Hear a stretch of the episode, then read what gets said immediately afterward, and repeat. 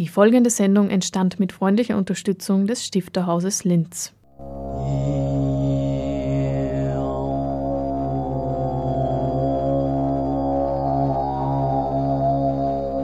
Literatur im Radio.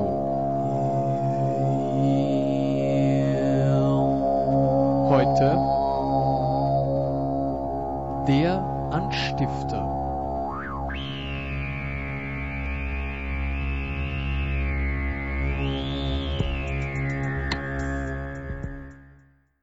Stifter ist in dieser Hinsicht sehr modern, würde ich meinen. Stifter hat eine ganz große Zuneigung zum Menschen, zum Kind, das sozusagen lernbereit ist, das auf die Umwelt reagiert, das neugierig ist, das auch angeleitet werden soll, diese Neugier nicht zu verlieren.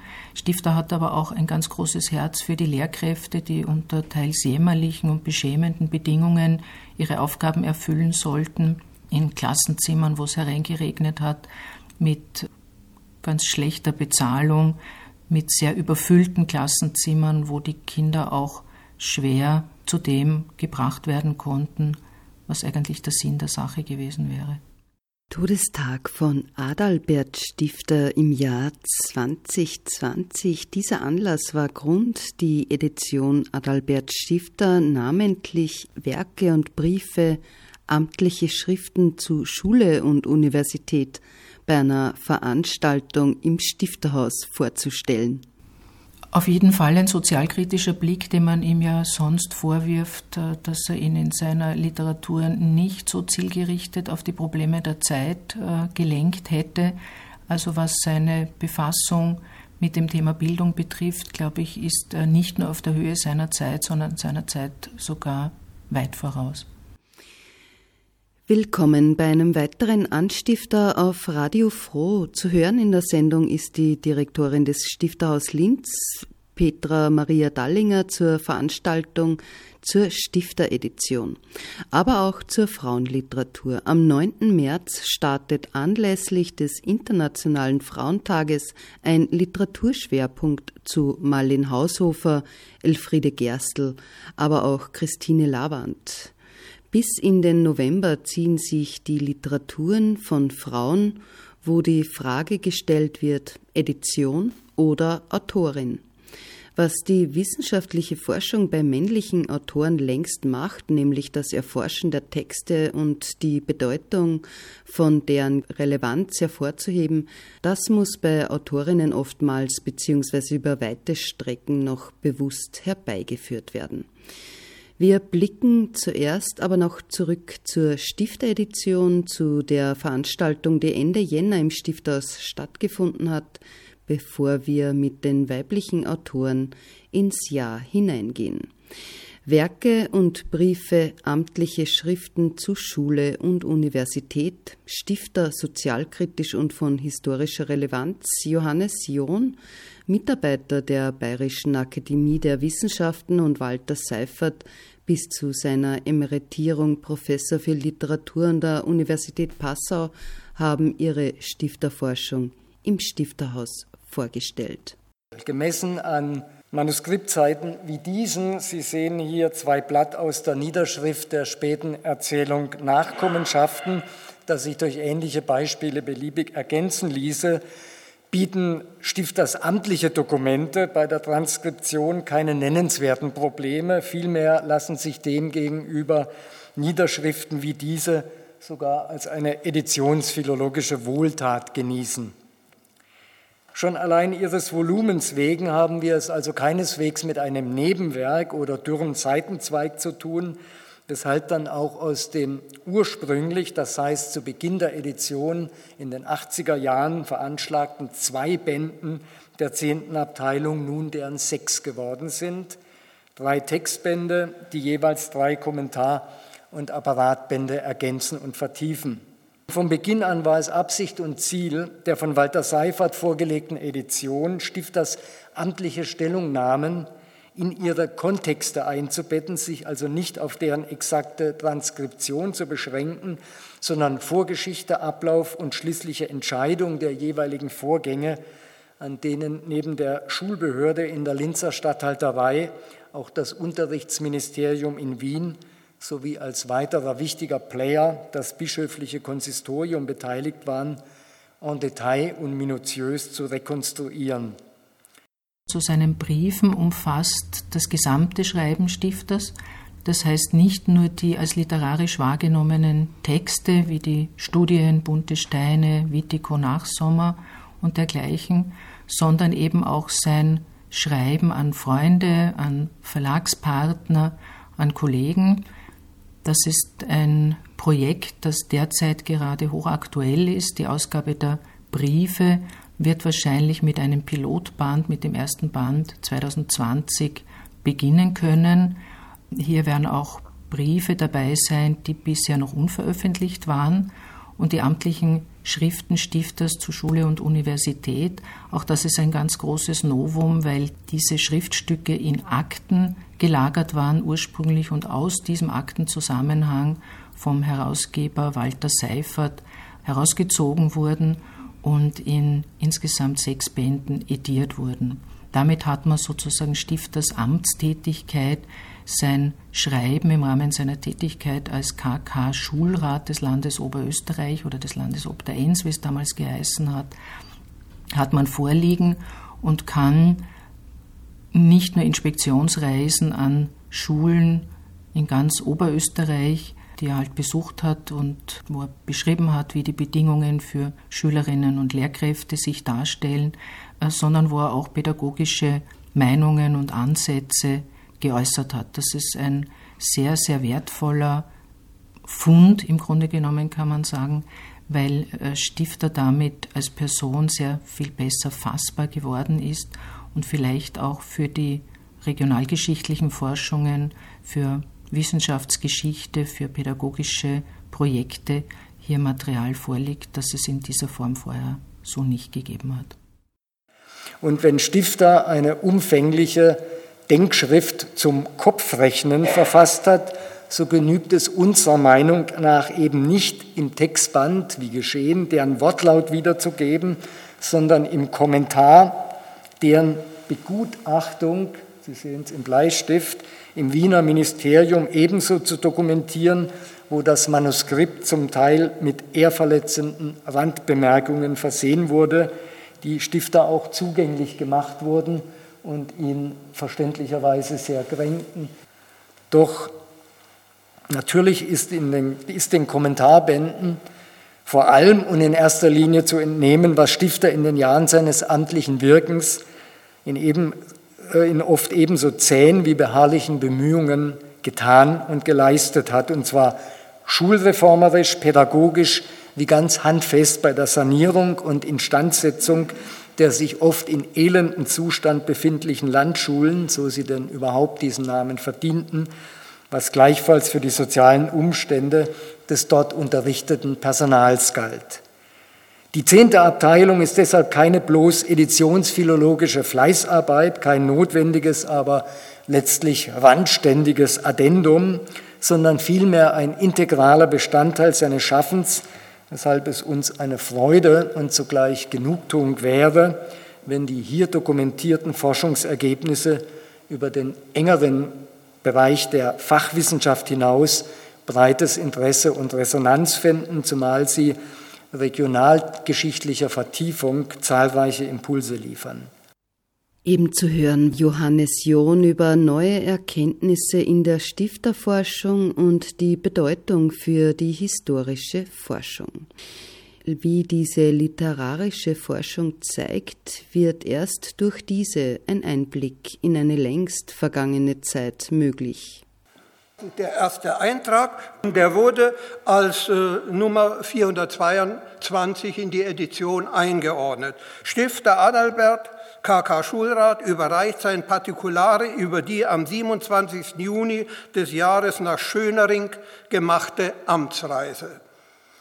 Dokumente dazu fand ich zunächst einmal im Oberösterreichischen Landesarchiv nicht. Diese äh, Akte, die muss verschwunden sein. Also die ganze Faszikel muss verschwunden sein. Aber äh, so viel war bereits klar, dass infolge von Stifters Vorschlag ein Jahr davor, und da gab es die Akten, dem gut qualifizierten Lehrer Adalbert Janoch die Stelle in Schönering verliehen wurde. Mehr Informationen waren zunächst nicht zu finden. Da kam ich auf die Idee, woanders nachzuschauen und dabei auf das Diözesanarchiv, wo ja auch Akten sein musste. Das war mir aber, als ich angefangen habe, überhaupt noch nicht klar. Bei der Gelegenheit allerdings habe ich dort gesucht und tatsächlich Material gefunden. Janosch, heißt es in einer Akte, habe 1859 das bischöfliche Konsistorium um Hilfe gebeten, weil seine finanzielle Situation schwierig sei, da sich ungeachtet der Entscheidung von der Hohen KK Statthalterei mehrere Gemeindeglieder, mehrere Gemeindeglieder sich weigern, die gesetzliche Schulgeldaufbesserung zu entrichten. Das geschah vielen Lehrern in der damaligen Zeit. Die bekamen einfach das Geld nicht. Dass Stifter sich intensiv für diesen Lehrer einsetzen musste, lässt sich von seiner Grundeinstellung her, Grundeinstellung her belegen. So hat er sich in einem Bericht an das Ministerium zu Beginn seiner Schulratstätigkeit einmal überaus heftig gegen die schlechte Dotierung der Lehrer aufgeregt. Damals schrieb er,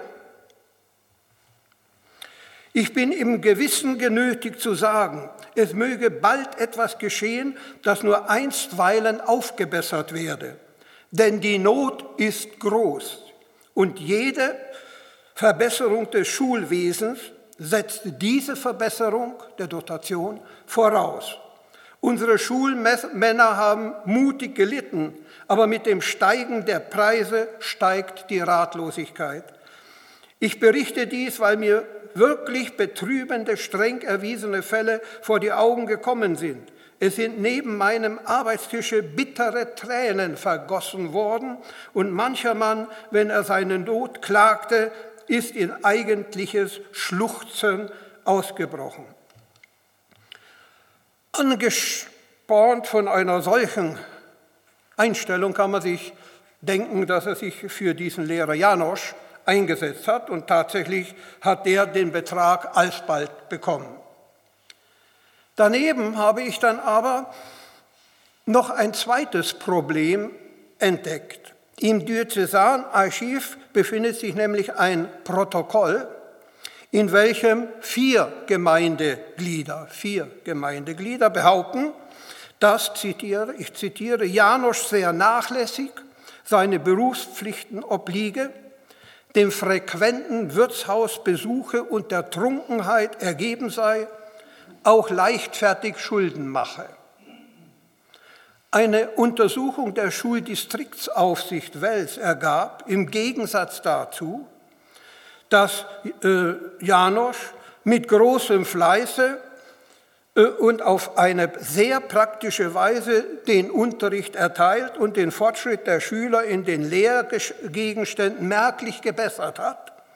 Und das, Zitat, über Trunkenheit, leichtfertige Schulden machen nichts bekannt geworden.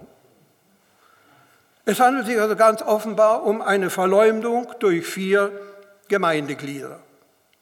Welche Maßnahmen Stifter diesbezüglich vorgeschlagen hat, ist unklar, weil seine Akte verloren ist. Vielleicht waren auch keine Maßnahmen nötig. Wenn tatsächlich Trunkenheit vorhanden gewesen wäre, hätte das Archiv zahlreiche Gutachten verschiedener Instanzen zu diesem Problem enthalten, wie das in anderen Fällen bei Trunkenheit normal ist. Auf solchen Wegen konnte ich 145 verschollene Stifterakten mit Platzhaltern in dem Editionsband belegen und im Kommentarband kommentieren. Außerdem habe ich bei der Suche 70 bisher völlig unbekannte Stifterakten nicht nur im Oberösterreichischen Landesarchiv, sondern einzeln auch im Diözesanarchiv und im Allgemeinen Verwaltungsarchiv in Wien entdeckt. An einem konkreten Beispiel, unter anderem recherchiert von Walter Seifert im Verwaltungsarchiv Wien, zeigt sich, wie Bürokratie und Willkür in Stifters Lebenwelt Einfluss genommen haben und ein Drama zeichnet sich ab. Das haben Sie heute schon gesehen. Das sind die letzten Seiten äh, des Schreibens der Statthalterei. Das sind die letzten Seiten des konzipierten Schreibens des Ministeriums an die Statthalterei nach Linz. Und auch da sieht man, dass ein Aktenbeben stattgefunden hat, denn sowas habe ich sonst im Ministerium nicht gelesen. Mit Durchstreichen, drüberschreiben. Äh, oben äh, in der linken Spalte äh, steht von Helfert ein äh, Teilchen eingefügt. Und unten haben wir nun äh, die Unterschriften. Also es sind drei Unterschriften, drei Leute, die jeweils ihre Position da eingebracht haben. Zuerst äh, äh, Marian Koller am, am 25.09., dann wurde es überarbeitet von Helfert am 27.09. und von Thun äh, am 29.09., der hat dann also das ursprüngliche Datum durchgestrichen oben und 29. drüber geschrieben. Das ist dann äh, in Reinschrift äh, umgesetzt worden und nach äh, Linz geschickt worden. Dieses Schreiben kam nun in Linz an und die Folge war, dass Stifter erstmals mit schwerer Krankheit reagierte. An Heckenhast schrieb er, ich war zwei Monate, Oktober, November, sehr leidend an meinen Nerven. Und als im Dezember 1854 dem mit Arendt herausgegebenen Lesebuch zur Förderung der humanen Bildung die Approbation für Realschulen versagt wird, bricht diese Nervenkrankheit erneut auf. Er schreibt, ich bin in den Lackerhäusern und habe die Anzeichen meiner vorigjährigen Krankheit. Die Schläge aus dem Ministerium hat seine sonst robuste Kondition nicht ausgehalten. Nachdem das Ministerium 1856 Zampieri zum Lehrer an der Oberrealschule in Wien ernannt hat, erteilt es der Statthalterei den Auftrag, ich, das lese ich wörtlich vor, mir ungesäumt aus dem Lehrkörper der Oberrealschule in Linz die Individuen gutächtlich zu bezeichnen, welche zur provisorischen Führung der Dienstgeschäfte von der K&K Statthalterei als geeignet erachtet werden. Stifter schlägt nun Arendt vor. Der war also wirklich der Beste und der Statthalter unterstützt diesen Vorschlag. Doch für das Ministerium kommt Arendt überhaupt nicht in Frage. Und man hat jetzt also ein Argument, weil er nicht einmal Gymnasialstudien gemacht hat. Und weil gegenwärtig, es muss ein neues Gesetz äh, gewesen sein, von jedem Lehrer an einer Realschule das absolvierte Gymnasium gefordert wird. Da fragt man sich schon, warum das Ministerium dann Individuen aus dem Lehrkörper nennen ließ, wo es doch wissen musste, dass die alle keine Gymnasialausbildung hatten. Ich kann es nicht erklären. Eingestellt wird dann vom Ministerium ohne das übliche Besetzungsverfahren der Lehrer Josef Karl Streins vom Obergymnasium in Marburg. Das hat nun ein Nachspiel, denn ohne Angabe von Gründen erfolgt schließlich 56 die Enthebung Stifters von der Inspektion der Realschule mit einer vom Statthalter Bach unterschriebenen Präsidialerinnerung. Also nicht das Ministerium hat ihm geschrieben. Infolge Erlasses von dann und dann hat der Minister äh, sich bewogen gefunden, den hierländischen KK-Volksschuleninspektor und Schulrat Herrn Adalbert Stifter der Inspektion der Linzer KK-Realschule zu entheben und dies dem KK Oberösterreichischen Salzburgischen Gymnasial- und Salzburgischen Volksschuleninspektor Johann Kurz in Salzburg zu übertragen. Hiervon setze ich die K&K Statthalterei in die erforderliche Kenntnis. Stifter schrieb daraufhin an seine Verleger Heckengast, mein Ehrgefühl ist durch dieses Verfahren sehr tief verletzt worden. Eine historisch-kritische Ausgabe ist immer Grundlagenforschung, die sozusagen eine Pionierarbeit leistet, die für die Leserin und den Leser dann erst heruntergebrochen werden muss und erst in weiterer Folge dann gut zugänglich sein wird. Ähm, Editionen äh, dieser Art sind Großprojekte, die sich über Jahrzehnte erstrecken, die sehr aufwendig sind, wo sehr viel eben am Handschriftenmaterial gearbeitet wird, wo sehr viel erarbeitet wird, wo man üblicherweise schwer Zugang erhält, weil es mühsam ist, weil die Dinge verstreut liegen, weil die Handschriften schwer zu entziffern sind.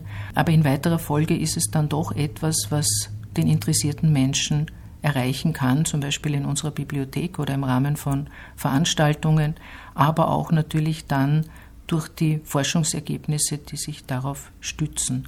Was ganz anderes sind äh, Editionen, die sich direkt ans Publikum wenden, gewissermaßen, also Werkausgaben, wie wir sie am 9. März auch im Rahmen des Internationalen Frauentages vorstellen wollen, die Edition zu Christine Lavand und die Edition zu Elfriede Gerstl. Zumal in Haushofer wäre es ein ganz, ganz großes Desiderat, dass es auch eine Werkausgabe geben sollte, aber da ist es verlagstechnisch im Moment ganz schwierig. Am Montag, den 9. März, findet die Veranstaltung zum Internationalen Frauentag und 50. Todestages von Marlene Haushofer mit dem bereits erwähnten Titel Edition oder Autorin statt. Ich glaube, Haushofer hat sich wie selten eine Autorin konfrontiert mit Fragen des weiblichen Lebens, der Rolle der Frau, auch der Einsamkeit, auch der Depression, auch den Bedrohungen, dem Ausgesetztsein. Äh, und sie bietet hier keine Lösungen an, sondern sie ermutigt, dass man es aushält. Also das ist zumindest meine Lesart. Auch wenn die Wand auf den ersten Blick ja ein grauenhaftes Szenario bietet, dieses Abgeschlossensein, Abgetrenntsein, nicht wissen, fast Kafkaes könnte man sagen, äh, warum man in diesen Zustand geraten ist. Und dann ist ja doch im Schreiben dieser Frau ein hohes Maß an Selbstbehauptung zu finden. Sie lebt ja einfach weiter. Sie versucht unter diesen Bedingungen irgendeine Form des Überlebens zu finden und des Lebens zu finden. Präsentiert werden die Werkausgaben von Christine Lavand und Elfriede Gerstl durch den Herausgeber Klaus Amann und die Herausgeberin Christa Gürtler, Moderation Daniela Striegel und mit einer Lesung von Gunda Schanderer. Es gibt zwischen den drei Autorinnen keine persönliche nahe Beziehung, sondern es sind einfach drei Beispiele für Schreiben von Frauen im 20. Jahrhundert, das vor ganz unterschiedlichem sozialen Hintergrund steht und auch zeitlich natürlich sich über eine längere Periode erstreckt. Mit diesen drei Beispielen wollen wir zeigen, was Frauen können. Man muss es eigentlich nicht mehr zeigen oder hoffentlich muss man es nicht mehr zeigen. Wir wollen aber eben auch die Fragen der Edition und der Kanonisierung des Schreibens von Frauen diskutieren, weil diese Großunternehmen, die ich vorher angesprochen habe, wie eine historisch-kritische Ausgabe, das ist was, was in der Regel Männern vorbehalten wird. Goethe, Schiller, Stifter, äh, Fontane, Kafka, Horvath. Frauen, Autorinnen müssen sich in der Regel mit Leseausgaben unter Anführungszeichen zufrieden geben. Aber auch das hat eine hohe Berechtigung und ist sehr sinnvoll, weil, wie man am Beispiel der Ausgabe von Christine Lavand sieht, werden hier auch Texte aus dem Nachlass veröffentlicht und damit erstmals zugänglich gemacht. Und das Ganze kann natürlich nur unter entsprechenden wissenschaftlichen Voraussetzungen und Rahmenbedingungen geschehen.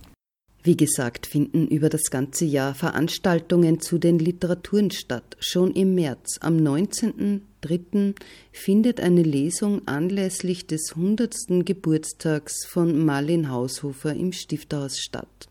Auch dieser Abend wird von der Literaturwissenschaftlerin Daniela Strigel moderiert mit Lesungen aus Literaturen von Marlin Haushofer wie Die Mansarde, gelesen von Wilhelm Bohatsch, oder aus Himmel, der nirgendwo endet, gelesen von Martina Spitzer. zwei Werke, eben Himmel, der nirgendwo endet. Das ist dieses eigentlich sehr schöne autobiografische Erinnerungswerk, wo sie halt über diese Meter im Regenfass, über dieses fünfjährige Mädchen berichtet, bis zum Eintritt ins Internat, wo die Kindheit dann sehr jäh endet. Und die Mansarde ist ihr, ihr letzter Roman, der, finde ich, auch unglaublich witzig ist. Und bei beiden Texten gibt es im Vorspann eine Einspielung von frühen Fassungen dieser beiden Romane, die wir aus dem Archivmaterial zusammengestellt haben, sodass man ein bisschen einen Einblick kriegt, wie hat Haushofer gearbeitet, was verändert sich im Laufe ihres Schreibens. Bei der Mansarde ist es sehr gut nachvollziehbar, wie einzelne Sätze dann ihre endgültige Gestalt bekommen. Und auch beim Himmel, der nirgendwo endet, gibt es in den frühen Fassungen Textpassagen, die dann nicht mehr in die Publikation aufgenommen wurden. Und damit sieht man vielleicht auch, warum eine Edition so wünschenswert wäre, weil man dann halt Leserinnen und Lesern irgendwie zeigen könnte, ein bisschen einen Werkstatteinblick, wie, wie entsteht so ein Text, was passiert davor. Die Manuskripte von Marlene Haushofer sind ja sehr faszinierend, weil die schauen aus, als wären sie einfach in einem Zug dahingeschrieben, in diese Pressspannhefte, die sie meistens verwendet oder dicke Notizbücher. Wenn man aber dann eben einen genauen Fassungsvergleich macht, dann sieht man schon, wie dieses Schreiben und Abschreiben sich sozusagen von einer Fassung zur nächsten entwickelt. Vertiefung in die Literatur gibt es aber nicht nur im Rahmen von Literaturveranstaltungen, sondern auch mit einer Ausschreibung für das Literaturheft Die Rampe. Am 2. Juli wird das Rampe-Themenheft zu Marlene Haushofer im Stifterhaus Linz präsentiert. Die Ausschreibung hat sich an einem Haushofer-Zitat orientiert. Die Wand ist wieder ein winziges Stück gewachsen. Also es gibt auch sehr viele männliche Leser unter den Schreibenden. Also Marlene Haushofer, glaube ich, hat mit ihrem Werk auch jenseits der Wand dieses Wandzitat ist nämlich aus dem Himmel, der nirgendwo endet. Also die Wände gibt es in fast allen ihrer Bücher. Das ist so ein Grundthema, diese Frage der, der Begrenzung, der Beengung. Wo ist die Wand? Wie kann man sich ihr gegenüber verhalten?